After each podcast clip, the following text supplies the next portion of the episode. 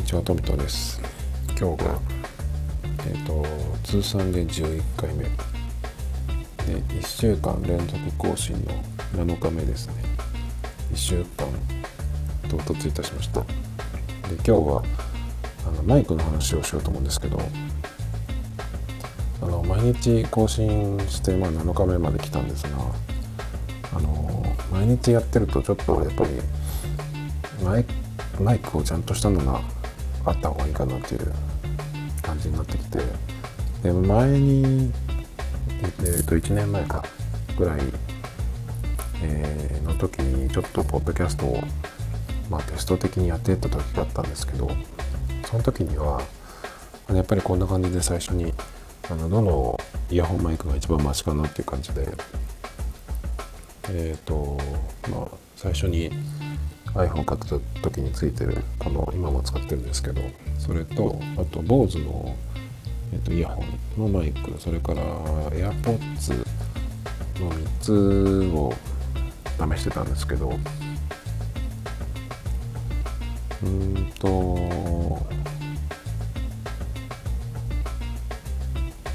あそうだその時にまあその3つでとりあえずやってみてその後にやっぱりマイクがいるかなと思ってあの MV88 っていう手話のマイクがあるんですがそれはあのライトニングで、えー、と直接 iPhone に接続できるっていうやつでそれがすごく小型なのでそのまま外に持って行って結構外の音とかを取ってもあの立体的に撮れて面白かったんですけど、え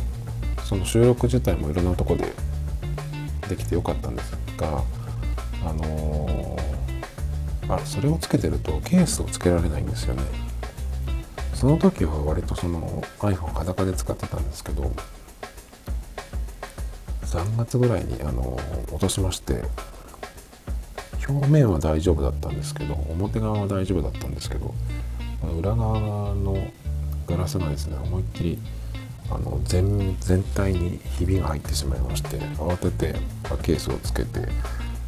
前の方もあの保護ガラスを貼ったっていう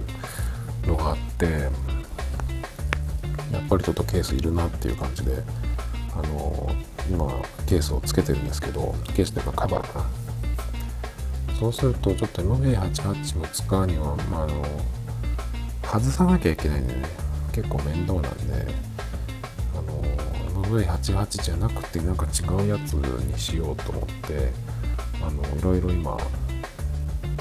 見比べてるとこなんですけども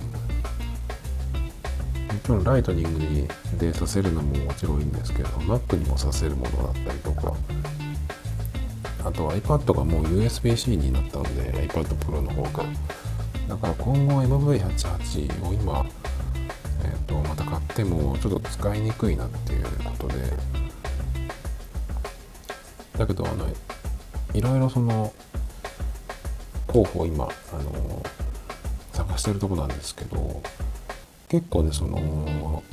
ライトニングじゃなくてもいいっていう風になるといろいろその選択肢が増えて結構面白いんですよね。同じ手話のものでも MV5 っていうあの丸いあのちょっと可愛い形のもあってそれがあの剣道の面を丸くしたような形なんですけど音質とか機能を見るとちょっと弱いのかなっていう感じをちょっとしてます。でも一人で喋る分には一番いいかもしれないなっていうのもあって結構今第一候補みたいになってますね。で同じ手話のその MV モーティブシリーズっていうんですけど MV51 っていうのもあってさっき言った MV5 よりかなりでかくなります。でこれはこれもか。これもライトニングでも USB でも